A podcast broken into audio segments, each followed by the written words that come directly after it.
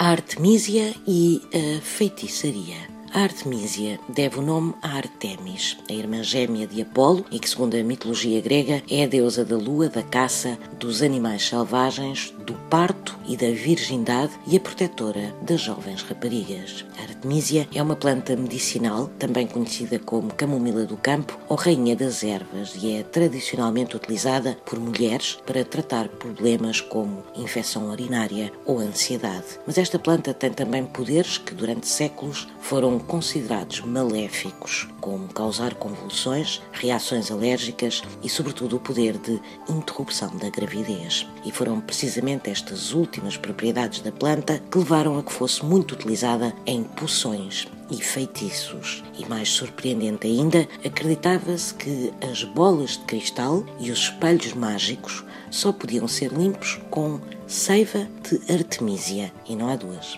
sem três.